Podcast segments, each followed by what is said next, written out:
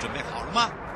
五、四、三、二、一悠悠 Live Show 现在上拍。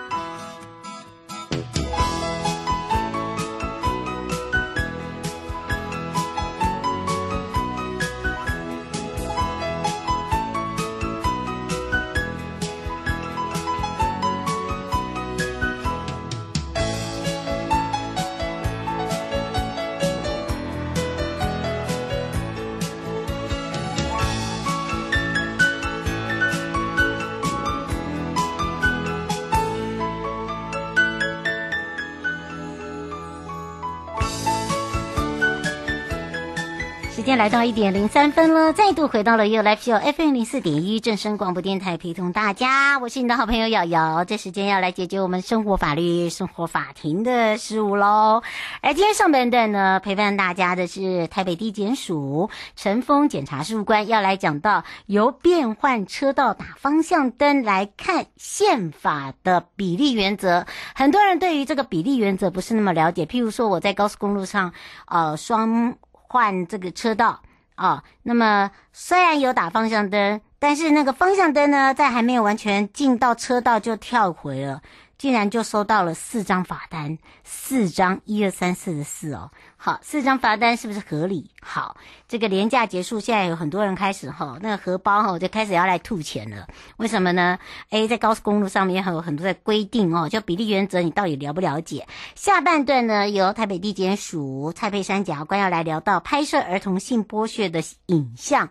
到底行不行？好的，那过去呢，儿少的一个性剥削案件似乎呢，呃，有对价的性交哦或猥亵的行为比较多。那么近年来似乎又有不一样的发展，那发展成什么样子呢？我们马上回来告诉你。我们先回到陈峰检察事务官时间。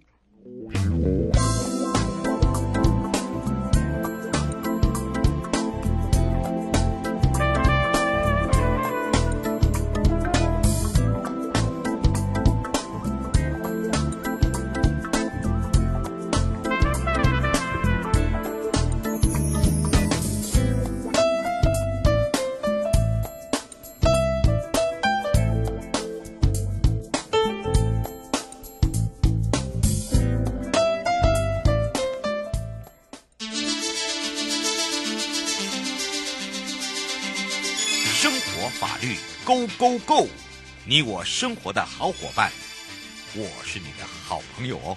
我是你的好朋友瑶瑶，再度回到了 You Live Show FM 零四点一正声广播电台，陪同大家。好，我们也要开放零二三七二九二零哦。说到了今天呢，陈峰检察事务官来聊到，就由变换车道打方向灯，我们来看这个宪法的比例呀、那我们也讲到了这个连假过后，很多朋友开始哦，红包哦要大失血，为什么？因为接到红单呐、罚单呐、什么单都来了。那么也讲到在高速公路上，如果真的变换车道，虽然有打方向灯。但是那个方向灯还没有完全进车道就跳回来了，啪！哦，但是呢，连收四张罚单，哎，不少哎，为什么四张？合理吗？这样子对吗？好，当然这时候我们先让陈峰检察事务官跟大家来打个招呼，哈喽，哈喽，瑶瑶你好。今天呢，我们就要针对这个汽车驾驶人的部分哦，因为普通机车呢是不能上高速公路的。嗯，那同时我们也从瑶瑶刚刚提到的这个例子来跟大家讲一下宪法第二十三条的比例原则。嗯，大家会想说，哎，这比例太离谱了吧？我有切，但这只是不小心那个小拇指给它跳回来一下，怎么叫四张？一二三四四四张哦，这个比例原则会不会太夸张啦？是的，那我们呢，可能要先从这个道路交通管理的一些条例来看。嗯，那再跟大家讲一下，它到底有没有违反这个宪法的比例原则？嗯，哎，这个真的很重要，尤其是很多人开始哦，这奇怪了，怎么拿到的是违规红单呐？好，然后呢，又未依照这个规定打方向灯，一次又收到罚单呐。所以呢，今天主要呢就是对于汽车驾驶朋友哦，因为普通机车就像刚刚讲的叔哥讲，这是那是跟这个没有关系，但是行经马路或高速公路，我们在变换那个车道。打方向灯，我觉得这个好像要有一点明确，是不是？啊，是的，对汽车驾驶人来说呢，其实，在《道路交通管理处罚条例》第三十三条第一项第四款有规定，汽车行驶于高速公路、快速公路或设站管制之道路，未依规定变换车道，处于这个新那个汽车驾驶人呢，会新台币三千元以上。六千元以下的罚锾。那同一个条例里面呢，有一个第四十二条，它也有规定。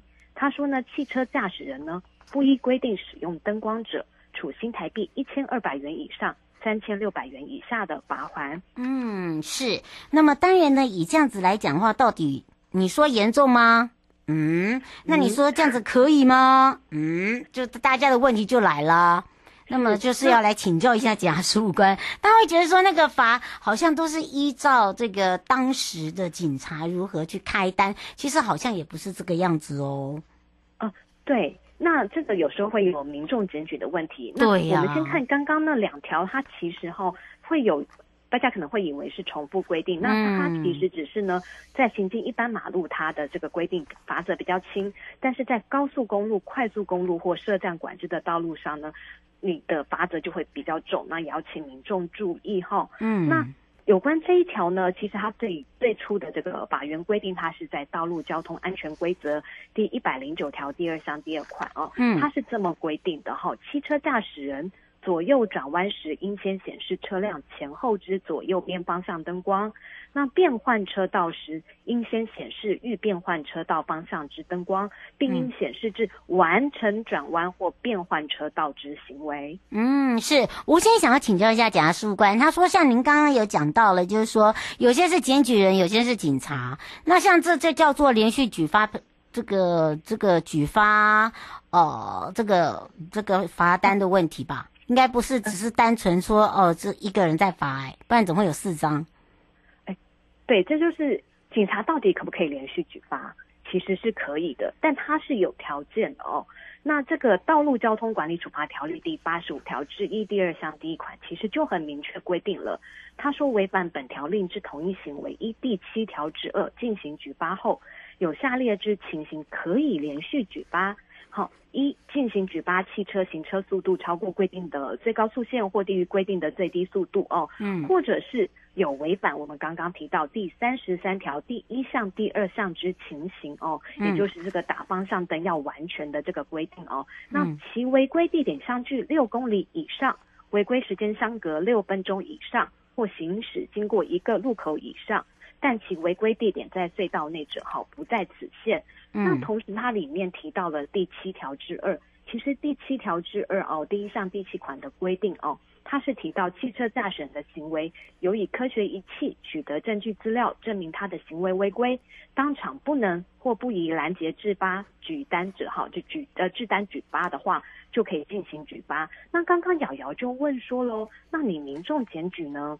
民众检举的规定其实是在第七条之一，那它其中的部分规定是说呢，对于违反本条例的行为哦，民众可以释明违规事实或检举违规证据资料，跟公路主管或警察机关检举。那经查证属实的话呢，应即举发。所以就民众检举的这个也可以是警察进行举发哈。嗯，所以有些是算在警察头上就对了，应该要这样子讲。对呀、啊，是的，没错。哦，好，来，黄先生再问到说，请问一下，刚才就讲到都是高速公路、快速道路，那如果是在隧道嘞？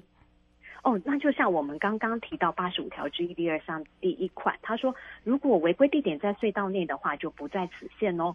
所以刚刚您提到的民众，他如果是在隧道内被检举，那恐怕四张罚单可能都要缴清了哦。哦，那嗯，那我们来看一下这一条为什么会这么规定哦，它的这个呃。